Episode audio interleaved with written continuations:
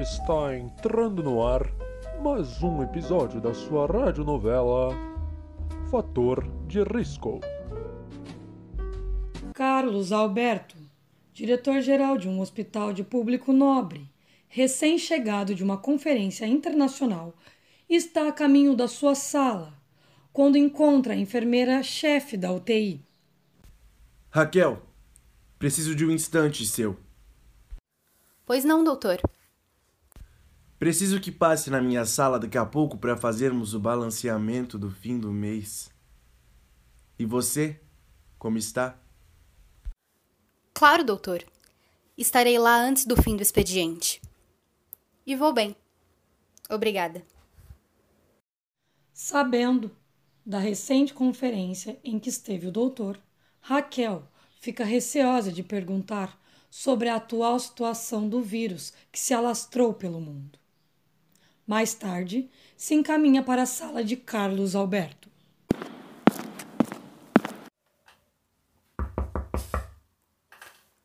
Com licença, doutor Carlos. Podemos? Entre. É sempre bom ter a presença de uma senhorita tão bela. É senhora. Por favor. Abalada pelo constrangimento que invadiu o ambiente, Raquel não hesita em mudar de assunto. Então, doutor, como foi a conferência em que esteve recentemente? Nada demais, sempre a mesma ladainha. Agora deixe-me ligar o computador para iniciarmos os acertos na planilha. Mas. E o vírus? Muito alarde. Não há com que se preocupar, fique tranquila. Não é o que me parece pelas notícias. Me preocupo pelo fato de minha equipe estar na linha de frente do hospital. Não gostaria que corressem riscos. E o que me sugere, então? Enfermeira Raquel. Poderíamos fornecer EPIs. Estamos trabalhando sem máscaras. Acho que já passou da hora de todos nós usarmos. Isso custaria muito dinheiro. Teríamos que comprar minimamente o dobro de máscaras. Além do mais, passaria uma péssima impressão para os nossos pacientes. E caso venha acontecer alguma coisa com a minha equipe, serei eu a levar a responsabilidade sobre isso? Pensasse nisso antes de aceitar o cargo. A supervisora volta à sua ala e recebe a notícia da técnica de enfermagem de que estão com um paciente com sintomas um tanto quanto estranhos. Raquel, preciso falar com você. O que aconteceu? A equipe da triagem me comunicou que temos um paciente com os sintomas do vírus. Ele foi encaminhado para a observação. E está sob os cuidados de quem agora? Está isolado no quarto. Mas fui eu quem colhi os exames do paciente. E é sobre isso que gostaria de falar com você. Você está me assustando. Diga logo. Essa situação toda está insustentável. O paciente apresentou todos os sintomas desse vírus que todos têm falado por aí. É manchete em qualquer jornal. E ainda assim, estamos trabalhando sem proteção. Estou me sentindo totalmente exposta. Eu me recuso a entrar naquela sala novamente antes de realizar um exame. Exame? Você não pode tomar um partido tão exagerado. É da área da saúde, sua função é salvar vidas. Eu faço isso todos os dias com o maior prazer. Mas não consigo continuar enquanto estiver me sentindo ameaçada. O paciente tossiu tanto na minha presença e é impossível que eu não tenha sido contaminada por ele. Interrompendo a discussão calorosa, Paola entra na sala de Raquel com um papel. Papel este que mudará drasticamente os rumos desta história. Com licença. Desculpa interromper, mas é que é muito importante. O paciente foi testado. Já temos os resultados. E quais foram os resultados? Deu positivo! Temos o primeiro paciente com o vírus Covid-19.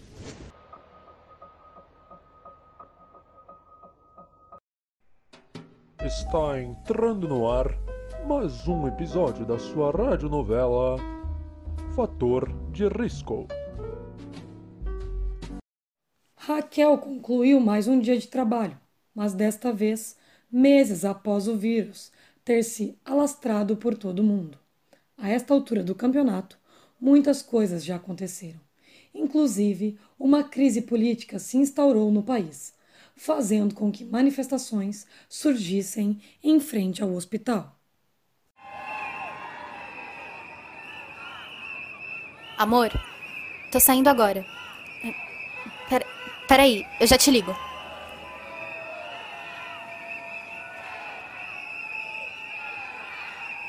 Com licença? Com licença. Eu preciso passar. Quem é você? Você trabalha aqui? Sim. Inclusive, tô tentando ir embora. Posso? Comunista! Manifestantes vão para cima de Raquel, violentá-la verbalmente. Ela vai se esquivando, assustada, até conseguir ir embora. Ao chegar em casa, se depara com o namorado assistindo à televisão, a qual está transmitindo o pronunciamento oficial do presidente da República. Tenho certeza de que a grande maioria dos brasileiros está sabendo sobre esse tal novo vírus, coronavírus ou Covid-19. É sim verdade que ele chegou para nós, mas nós estamos preparados para combatê-lo. Tenho certeza de que a grande maioria dos brasileiros quer voltar a trabalhar. Essa tem sido a minha orientação a todos os ministros. Temos sim de voltar à normalidade. Algumas poucas autoridades estaduais e municipais devem abandonar esse conceito de terra arrasada, a proibição de transporte, o fechamento do comércio e esse confinamento em massa. O brasileiro, ele quer ir trabalhar, ele precisa do seu sustento. Eu sou sim Messias, mas não faço milagre. Quem foi o ignorante que votou nesse boçal? É por causa dele que tem aquele bando de idiota na frente do hospital.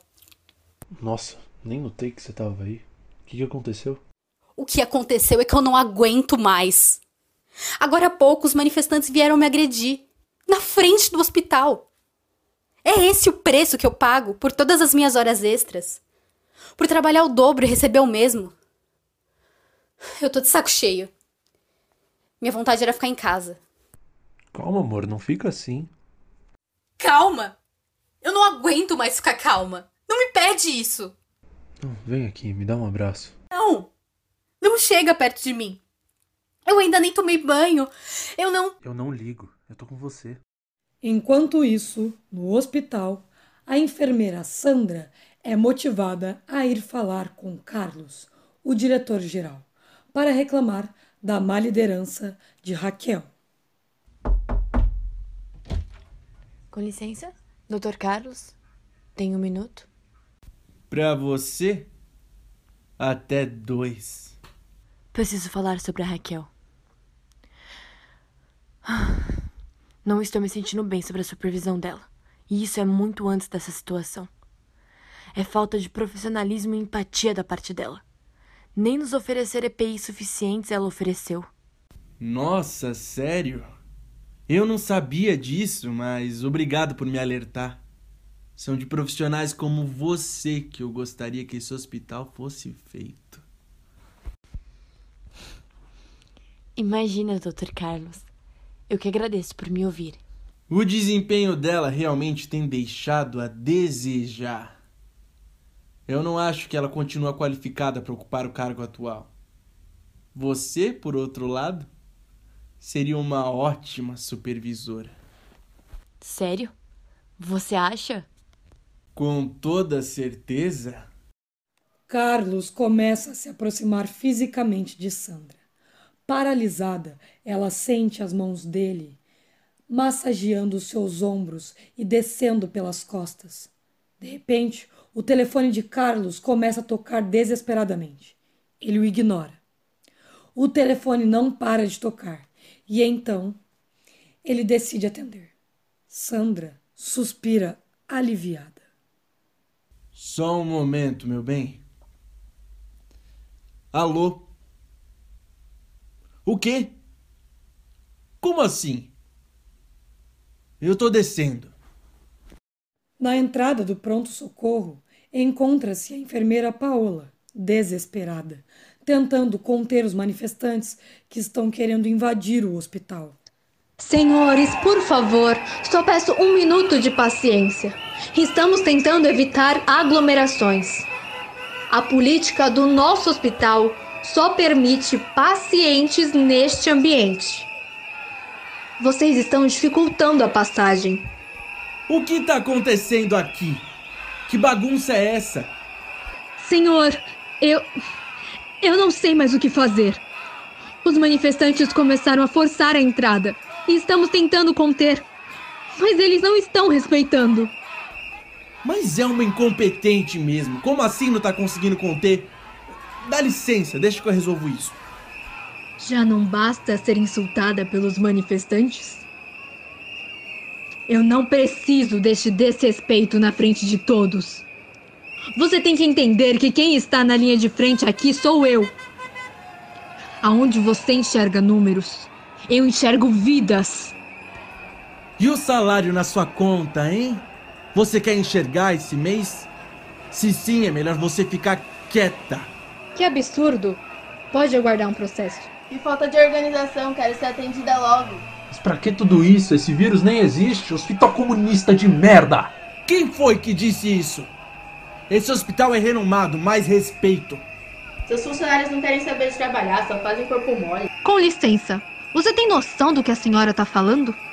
Não, já tô de saco cheio dessa merda. Não, sai fora, me deixa passar. Sai, me deixa! Quem será que foi atingido? Fiquem ligados na nossa radionovela Fator de Risco.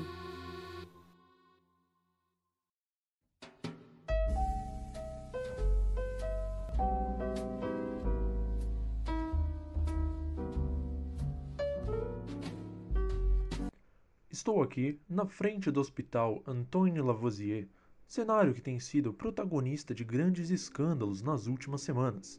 Depois de uma confusão onde manifestantes tentaram invadir o hospital, Carlos Alberto Albuquerque, diretor-geral, foi baleado. No momento, encontra-se internado e está estável.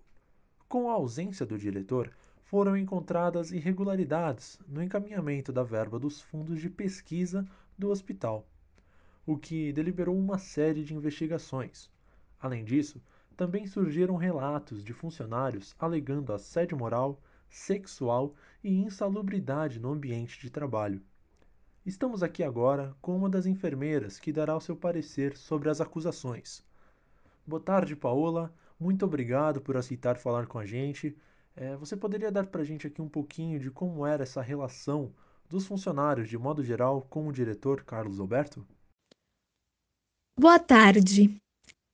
Então, eu nunca tive um contato muito próximo com ele, mas no dia do incidente, ele veio a me tratar de forma muito rude na frente de todo mundo, abusando de sua autoridade e fazendo eu me sentir humilhada.